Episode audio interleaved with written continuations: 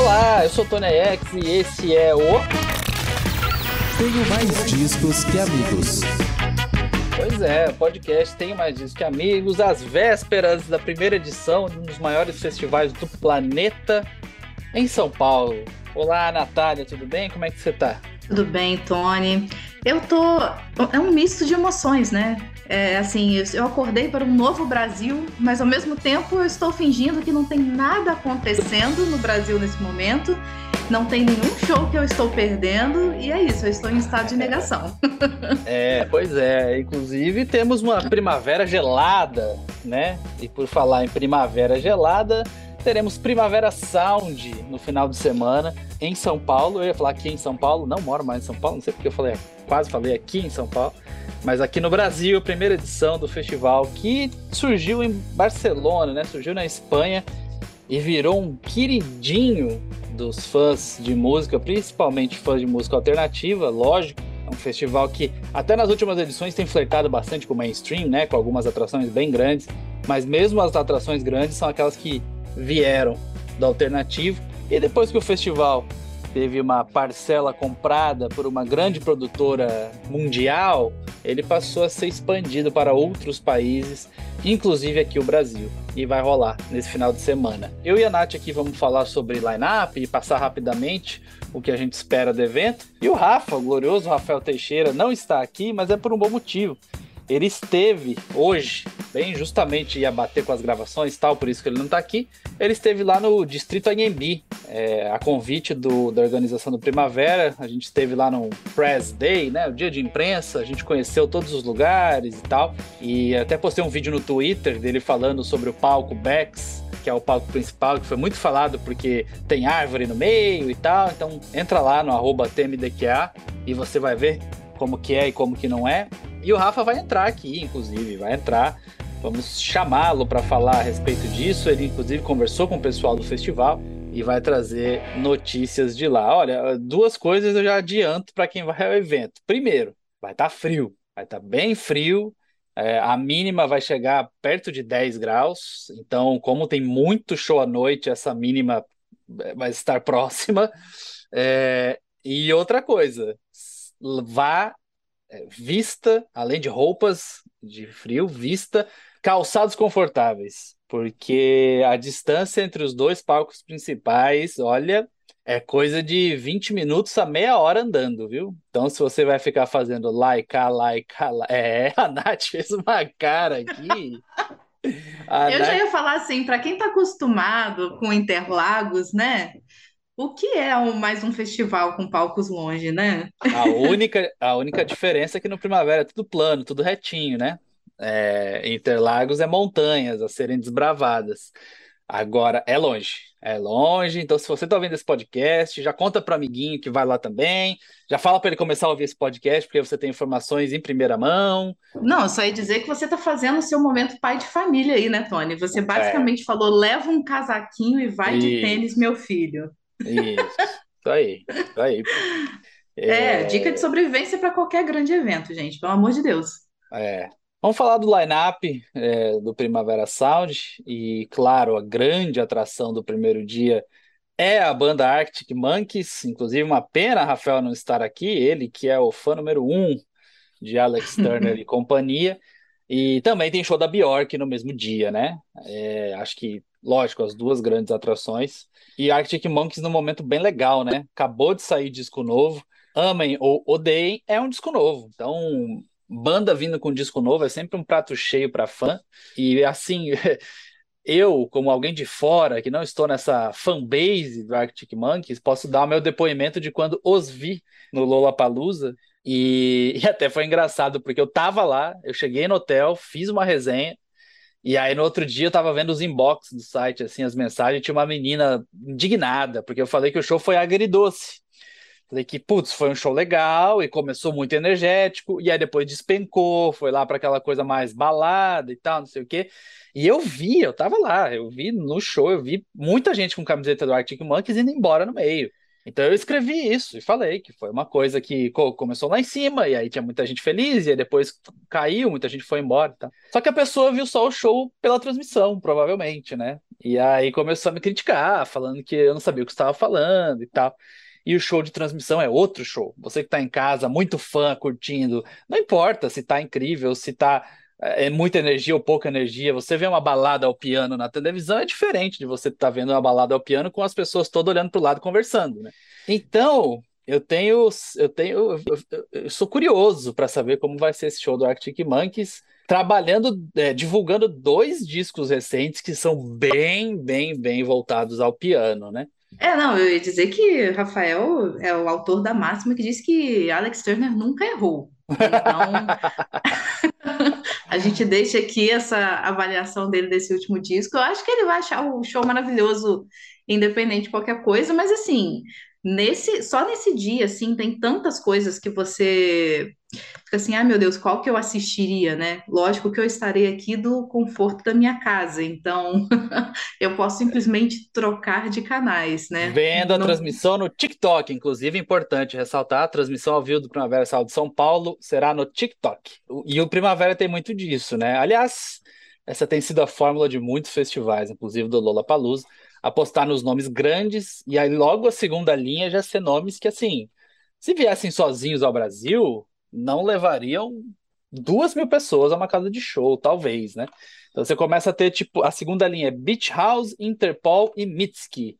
Acho que se fizesse um show com esses três em São Paulo, uhum. beleza. Acho que de fato lotaria uma casa de duas mil, três mil pessoas. A gente está falando de um festival que espera 45 mil pessoas por dia. Então, lógico que quem vai levar essas pessoas é o Arctic Monkeys, é a Bjork, e no Lollapalooza é o Blink-182, é a Billie Eilish esse formato tem sido muito utilizado pelos festivais. E aí, logo depois, a gente já começa com nomes muito, muito, muito indies, né? Elado Negro é um artista incrível, acho ele foda. Todos os últimos discos dele são geniais. Elado Negro, procure. Mas também era show de Cine Joy em São Paulo, né? Muito provavelmente. E a gente já tá falando, tá falando de terceira linha de festival. Uh, tem José Gonzalez, que você entrevistou recentemente, né, Nath? Tá, tá lá no site Isso. o papo com José Gonçalves, Lennon, brasileiro, Lineker, brasileira, Sevdaliza, que é um nome incrível, uma artista muito completa, assim, vale a pena se você não conhece. E depois a gente tem outros nomes menores, né? Jonathan Fair, incrível brasileiro que faz jazz experimental com uma aura próxima do pop, assim, muito interessante. Futurista, Josiara, assim, né? Futurista, é. Josiara, incrível, uma artista. Ela, eu não sei como é esse show dela do Primavera, mas eu já vi show dela, só ela, ela e um violão, e parecia que tinha 30 pessoas no palco, de tão potente que ela é. Tasha Tracy, um dos nomes do rap mais mais celebrados da atualidade. Tim Bernardes, que foi nosso artista do mês, já aqui no Tenho Mais Discos, também, né? Conhecido pelo Terno e pela carreira solo. Então, assim, galera vai ter que caminhar bastante, mas vai ver muito show bom muito show que vai aquecer a gelada São Paulo antes de Arctic Monkeys e Bjork. E se você tá vendo o segundo dia já, Natália, comece a falar do segundo dia aí pra gente. Olha só, só no palco principal, sente a porrada. Jovem Dionísio, Chai, Japanese Breakfast, Jessie Ware, Travis Scott e Charlie XX. Cara, assim, eu, eu sentaria, eu levaria uma cadeirinha de praia é. Poderia sentar na frente desse palco. Já está incrível, assim, e como no primeiro dia, vários shows que muito possivelmente seria quase impossível ver no Brasil se fosse um esquema de show solo, né? Então, assim, eu estou particularmente interessada em ver o show da Charlie, apesar de ser muito tarde, porque é. o último disco dela tá, assim, incrível. Vai até duas da manhã, né? De é, segunda-feira. É, de segunda-feira. Exatamente. Esse é um show para o jovem, né? Essa é a verdade. O jovem O jovem Dionísio vai tocar no horário do, do show que é para pessoa acima dos 30, né? Isso. Mas aí, isso só no palco principal. Tem a Ravina, que é uma artista incrível também, que, mesma coisa, dificilmente viria ao Brasil sozinha, Terno Rei. Phoebe Bridgers, né, cancelona, né, do, do Lollapalooza. Cancelou o Lollapalooza e nem deu satisfação para os fãs. Fez igual um certo futuro ex-presidente aí, demorou né? três dias para falar alguma coisa. Lorde, né, finalmente vindo com esse último disco dela, o Solar Power. Finalmente para um quem? Disco. Finalmente para quem? Porque convenhamos, é. É, é, eu vi, eu vi, eu vi Lorde no Pop Load, foi incrível, maravilhoso. Uma das experiências mais legais que eu tive em São Paulo, grandes festivais nos últimos anos. Pop Load de 2018, turnê do Melodrama. Então. Ah, então, era isso que eu ia dizer. É. É, eu disse finalmente só porque o disco já tá até velho nessa altura do campeonato, né? É. Porque... Mas é isso, antes tarde que nunca. Olha, olha que coisa, agora eu tô olhando aqui no setlist.fm, diz aqui no setlist.fm, eu não me lembro, mas diz aqui que o show começou, a primeira música é Sober dela, mas antes dela entrar, tocou no palco, no sistema de som, e isso é uma escolha do artista, se for realmente que tá aqui, tocou Running Up That Hill, da Kate Bush, muito antes do viral, né? Da, da, da, de Stranger Things. Antes de ser cool, muito é, bem. Lorde já é cool há muito tempo. Exatamente. Agora, só para encerrar esse, esses destaques do segundo dia, juntando aí os palcos Beats e no Auditório Barcelona que eles montaram, tem Maglore, melhor banda brasileira da atualidade, desculpa aí quem discorda, Arca, é, Caroline Polachek, duas mulheres incríveis, que mais? Ah, eu, eu, eu particularmente acho muito interessante a Júlia Mestre, que vai estar no Auditório Barcelona no mesmo dia que vai ter Amaro Freitas e Hermeto Pascoal. Então, assim, grandes nomes da nossa música de gerações completamente diferentes, com propostas bem diferentes, mas mostrando a diversidade também, é, um pouco da diversidade do, do Primavera, né? Que foi, aliás, até um pouco criticado nesse, nesse quesito, né? No line-up. É, tem um lance do Primavera Sound que é o tal do Primavera na Cidade, né?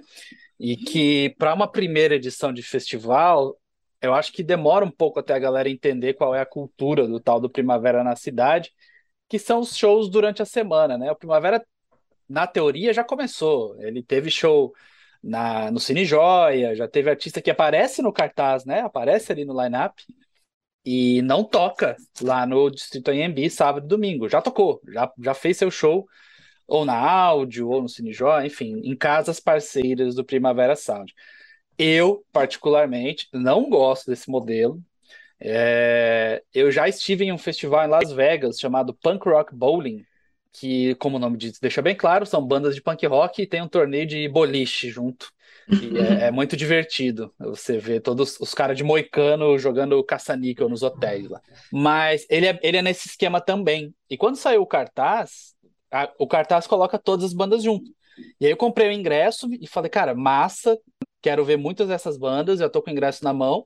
E tinha uma banda que era a que eu mais queria ver, assim, que eu vi que ia ter um show à noite, é, em uma casa de show também e tal. E eu falei, cara, quer saber? Eu vou comprar esse ingresso aqui, porque aí eu vejo duas vezes. Eu vejo o show do festival e eu vejo o show, show deles à noite. Se eu não tivesse comprado o ingresso, eu não teria visto nenhuma, porque o show deles era só na casa. E não estava escrito em lugar nenhum no cartaz sabe? Para mim era programação no festival, mas o festival é isso, espalhado durante a semana, espalhado em várias casas, tal. E aí o Primavera Sound tinha o esquema de que quem comprou o passaporte tinha direito à reserva de ingressos nesses shows, é, mas se se acabassem esses ingressos e a cota pelo jeito era pequena, porque eu vi muita gente reclamando que não conseguiu, esses ingressos eram vendidos. Então, de fato, se você não foi rápido, não conseguiu ali, mesmo comprando passaporte, você teria que comprar outro ingresso. Eu acho que espalha demais. Eu não sei se o brasileiro tem essa cultura, tipo, ah, beleza, daqui a três anos eu vou me programar para primavera é para a semana inteira, que aí eu conheço as casas de show conheço, né, mais descoladas de São Paulo e tal. É, quando a gente está viajando para fora, lógico, pô, quero conhecer tudo de Barcelona. Quando a gente está viajando internamente, eu não sei se o brasileiro vai ter essa cultura. Então, se você olha o cartaz, tô, a gente está falando aqui das bandas e artistas, mas aí você olha embaixo, tem muito mais, né? Bugarim, Cell, Dead Fish, FBC, Lineker, Jupe do Bairro, Ratos de Porão. Lineker é um caso diferente porque acho que vai ter nos dois, né? Porque entrou como substituição da Gal Costa. É, Gabi Ferreira, Jussara Marçal, enfim, muitas, Tuyo, Urias, muita gente incrível, né? uhum. né? Agora, nesse esquema, separado que eu acho que vai ter que ter um processo de aprendizado do brasileiro. É, eu, eu tô vendo o Primavera dessa edição, pelo menos, como um evento teste para ambas as partes, tanto da produtora que está trazendo, quanto do brasileiro que tem curiosidade de ir para Barcelona, mas não necessariamente teria dinheiro para ir esse ano, por exemplo. Então, é, eu acho que se eles estiverem dispostos a continuar investindo, né, na- nessa edição em São Paulo, eu- o brasileiro tem tudo para entrar na onda porque a gente gosta, né, de, de participar de eventos diferentes e tal, mas às vezes o que falta é comunicar melhor as coisas, né? É. Então, é, Dizem as minhas fontes que já está até confirmada a edição 2023. Assim, olha só. boa- boatos que só quem ouve podcast sabe. É, não, nada oficial ainda, mas até onde eu sei, é bem, bem provável que aconteça novamente. Até porque esses grandes eventos, a não ser raros casos em que, sei lá, não tem uma produtora grande por trás, e aí se não dá certo o primeiro é prejuízo para todo mundo e tal. É difícil esses eventos realizarem uma edição só, porque justamente a primeira edição é a do imprimir a sua marca e as pessoas entenderem, sabe?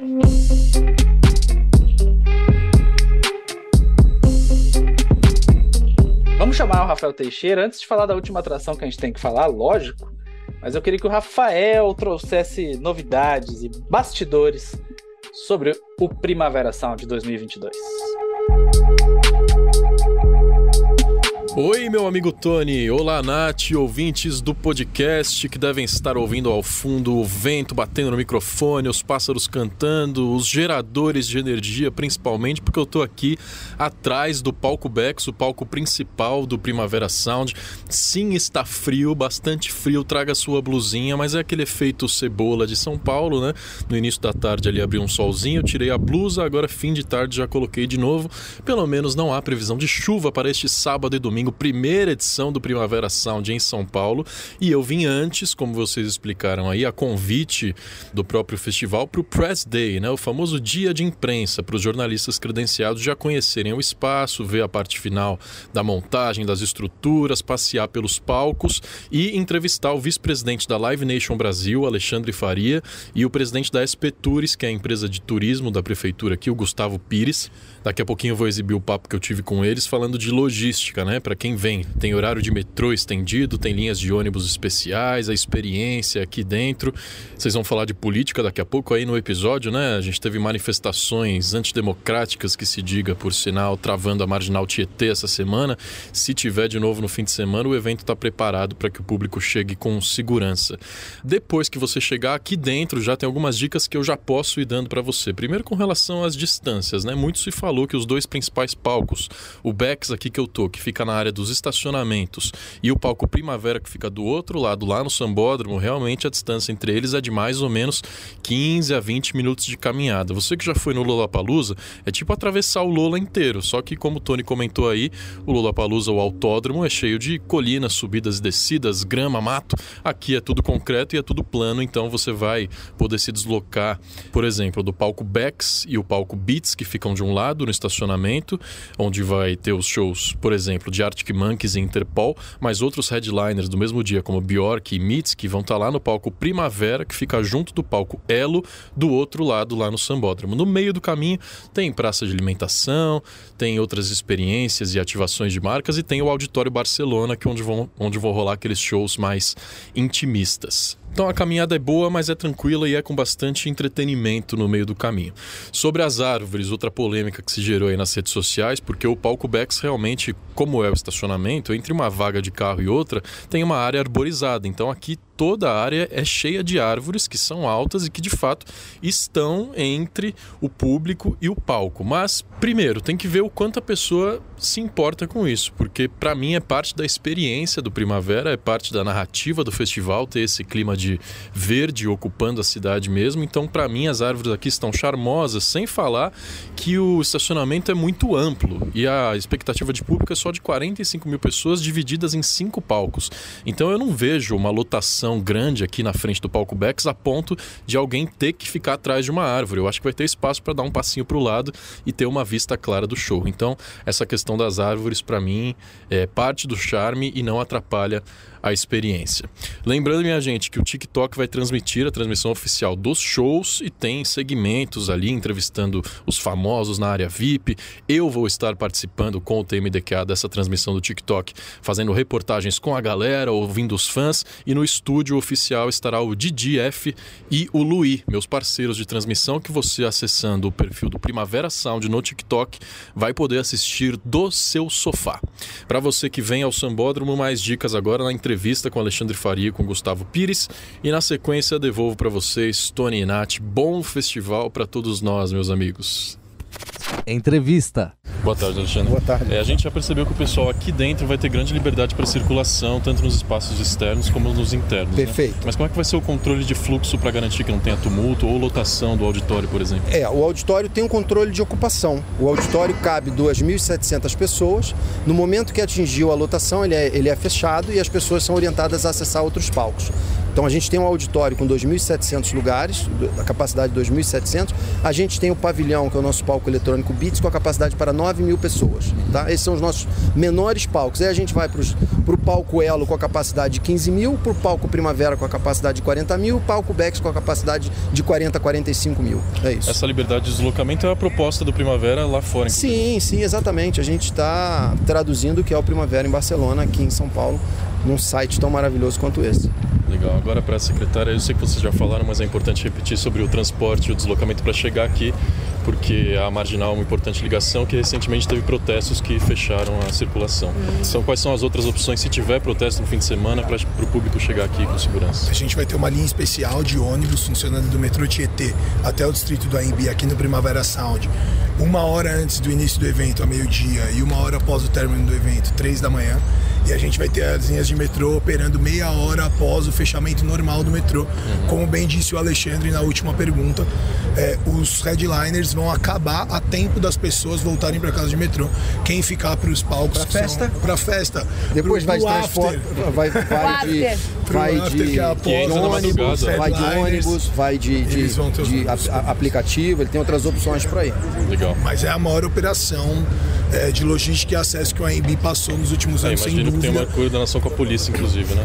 Operação com a polícia, metrô, CT, GCM. A Sabesp tinha uma operação no final de semana aqui, ela deixa de fazer a operação para conseguir facilitar o acesso das pessoas. Então foi uma relação Live Nation, GL, Prefeitura e Governo do Estado de São Paulo, toda casada, muito bem, Existe uma muito bem integração muito bem feita entre nós, Live Nation, a Prefeitura de São Paulo, SP Tours, para que seja uma operação de muito sucesso, sim. Perfeito. Todos estamos muito empenhados para que a gente tenha um grande primeiro ano que venha os próximos. Legal. Obrigado, viu?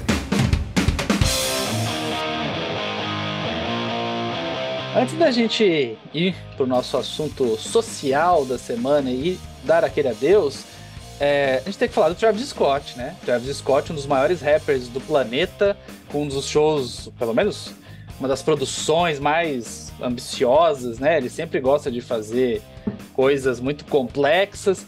Teve um grande de um problema recentemente quando fez o seu próprio festival e o festival acabou em tragédia, com gente pisoteada, gente morrendo. Ah, era para ter vindo, né? No Lollapalooza, acho que o Lollapalooza da pandemia, o cartaz de 2020, Travis Scott era uma das atrações. E aí finalmente chega ao Primavera. Aqui é outra coisa que eu tô muito curioso para ver, porque é um artista do rap, ele é muito grande no rap, não há dúvidas disso. E o Primavera Sound não é exatamente um festival de rap, né? É um festival diverso e que prima por misturar mas às vezes é isso também, né? É, como vai ser a receptividade para uma galera que quer muito ver o Travis Scott, mas não faz ideia de quem é a Lorde, de quem é Charlie XCX, de quem é o Father John Misty, de quem é, enfim, Hermeto Pascoal. Então, lógico que há muitos fãs de música que vão pela música, mas há muitos fãs só de Travis Scott, né? É, acredito até que essas pessoas existem, Tony. Eu certamente não sou uma delas. Mas assim, é eu acho que o Travis Scott, ele, ele é um artista de rap, mas ele ultrapassa as fronteiras do mundo do rap, porque ele é uma celebridade por si só, sabe? Ele é, tem lá um relacionamento com uma Jenner barra Kardashian, né? A Kylie Jenner, então eles são, tipo assim, um, um power couple gigantesco na indústria.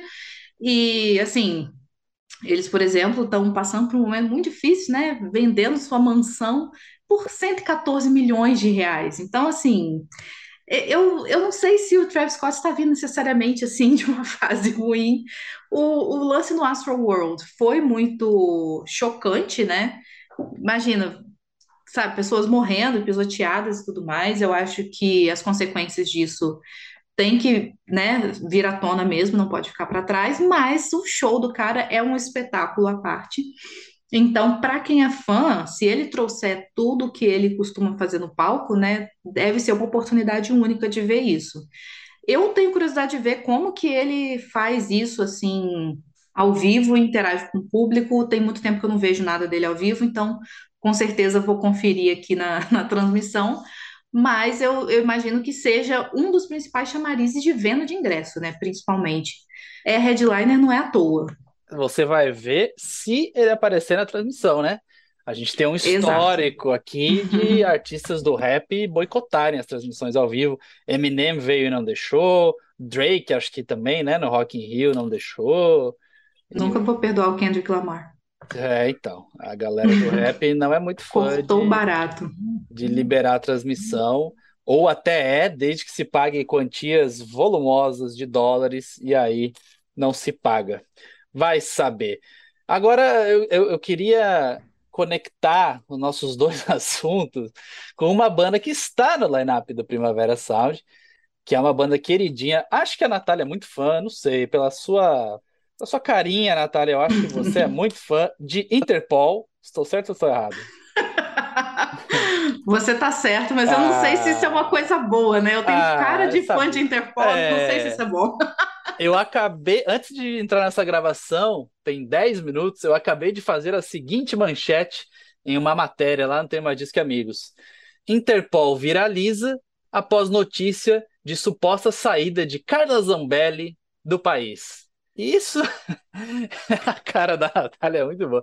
Isso é porque é, está um dos assuntos mais comentados de hoje no Twitter é que a deputada federal Carla Zambelli fugiu do país não se sabe para onde, não se sabe por quê, imagina-se por quê. E aí, um dos assuntos mais comentados do Twitter era Interpol. Lógico, por causa da Polícia Internacional e porque muita gente estava pedindo que ela fosse presa, etc e tal. Ela que apontou uma arma a um opositor na rua na véspera da eleição, enfim, deu só uma amostra grátis da maluquice que é a, a, extrema-direita e os atos antidemocráticos que estão tomando conta do país. E aí, no meio das mensagens, tinha gente falando do Interpol, gente falando do Primavera Sound, gente pedindo a prisão da Carla Zambelli. Então, fazendo esse gancho com a gloriosa banda Interpol, que inclusive vai tocar no Rio de Janeiro com o Arctic Monkeys também, em Curitiba, a gente fala sobre as eleições e sobre os atos antidemocráticos que vieram após ela. Natália, com Mas você. Você tem certeza, Tony? Porque assim, não seria muito mais legal falar do Paul Banks? Ele é um cara tão bonito, tão talentoso, sabe? Porque assim, eu, eu já tô pronta para virar essa página. Cara, assim, eu tô, tô feliz que passou. Parece que saiu um peso das minhas costas. Agora a gente pode, eu não sei se vestir a camisa verde e amarela, mas pelo menos curtir a Copa do Mundo, é. mudar de pauta, né? Porque a eleição foi tudo que a gente esperava, né? Foi festival de fake news, é, poucas propostas, muitos ataques. É. Resultado apertado. O resultado muito apertado. Todo mundo sabia que seria. Eu acho chocante o quão apertado foi. E para colocar a cereja no bolo, provando que são péssimos perdedores, o lado do, do, do governo simplesmente foi para as ruas porque não aceita o resultado de uma eleição democrática, né? É. Então, eu acho que assim é um pacote completo, mas graças a, aos nossos times, né, Tony? Se não fosse é. a galocura, se não for, foi o quê? A Gaviões da Fiel? Gaviões da Fiel. Aí, sabe? Esse país não ia para frente, tá é liberando um absurdo, aí as né? estradas. É um absurdo e é, é, eu acho que é importante a gente falar rapidamente sobre o assunto, porque não é nem uma manifestação legítima, né? Eu estava vendo uma entrevista do Chorão, não o glorioso skatista de Santos, mas sim o líder dos caminhoneiros de, de de uma representação séria dos caminhoneiros no Brasil. E ele fala, ele, ele conta contra essas manifestações, ele fala que não é por nenhuma causa que os caminhoneiros defendem, e ele diz que é até irônico, porque em 2018, quando ele de fato coordenou as paralisações, porque eles queriam melhores condições para eles, como né, preço de combustível, etc., ele fala que foram feitas 50 e poucas paralisações. E o Brasil parou. O Brasil parou, né? Uhum. Faltou combustível, faltou tudo, eles conseguiram a atenção e, e as demandas que eles estavam procurando. 50 e poucas paralisações. Nessa de agora as eleições, chegou a quase 300 ou passou um pouco de 300, e ele mesmo fala que é para é vocês verem como, primeiro, não é dos caminhoneiros, e segundo, como é descentralizado, não tem uma organização, não tem, um, não tem nenhum objetivo, é uma coisa meio, ah, pelo Brasil, ah, intervenção, mas nem eles sabem direito o, que, que é, o, o que, que não é. Então é, é um monte de gente que perdeu a eleição democraticamente, muito em função, mas muito em função do, do comportamento do candidato, né, do presidente candidato Jair Bolsonaro. É, uhum. Muita gente voltou a votar no PT e no Lula para que o Jair Bolsonaro saísse e se tornasse primeiro presidente desde a redemocratização que não conseguiu a reeleição. Saiu matéria agora do Caco Barcelos desenhando, né, como se estava tentando comprar votos às vésperas da eleição, e mesmo com essa máquina toda, não conseguiu, e muito em mesmo função... Com, e, e, mesmo com as operações da PRF nas estradas, né, Tony? Pois é, Parando é, os ônibus é. que levavam eleitores. E, e, e, muito porque Jair Bolsonaro não, não, não, serve para exercer o cargo de presidente. Eu entendo a vontade de ter um governo à direita, de ter economia liberal, de ter um monte de coisa. Fique à vontade. Alternância de poder, legal, alternância de poder. Mas, assim, é, com uma pessoa que não tem um mínimo de respeito, primeiro pelo ser humano e segundo pelo cargo que ocupa, cara, é, é assim, ó, milhões de pessoas votaram é, no PT sem vontade mas porque não dava para aguentar uma, um, um, cidadão que imita uma pessoa morrendo de Covid. Pronto, acabou. Assim, para mim, ali, nesse dia, estava decidido meu voto. Se ele estava de um lado, eu estava de outro. Pronto, acabou. Não, interessa, não interessava qual fosse. E aí as pessoas não, né, parecem não perceber que o grande culpado da própria derrota é ele mesmo. E, e, convenhamos, se tivesse feito um trabalho minimamente razoável na pandemia, provavelmente se reelegeria, porque tem a máquina, uhum. porque o povo adora um herói, porque ah, né, pô, não deu nem para ver como é que ele foi, porque tinha, teve uma pandemia no meio, vamos dar uma segunda chance. Sim. Mas ele preferiu agradar a base radical dele, e até agora, né, depois, depois da derrota, ele também continua querendo agradar a base radical, demorando para falar, e quando falando, falando só pela metade, e não não concedendo a vitória. Quando o Haddad perdeu para ele em 2018, tem um tweet no ar até hoje lá do Haddad dando parabéns e desejando o melhor para o governo dele no dia que saiu o resultado.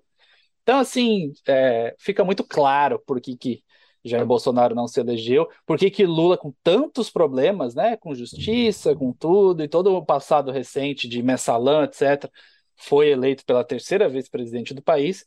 E vou te falar, Nath, como é bom ver uma pessoa ou pessoas, Gerardo Alckmin, né, as pessoas que estão coordenando essa troca, falando de coisas de fato, né? De projetos e de uh, próximos passos e de uhum. acordos e, e, o que fazer. Pra, ah, re, é, vamos recriar esse ministério, vamos fortalecer esse ministério, vamos aumentar o salário mínimo, vamos falando de coisas e não atacando, atacando, atacando, atacando, atacando. Exatamente. Enfim.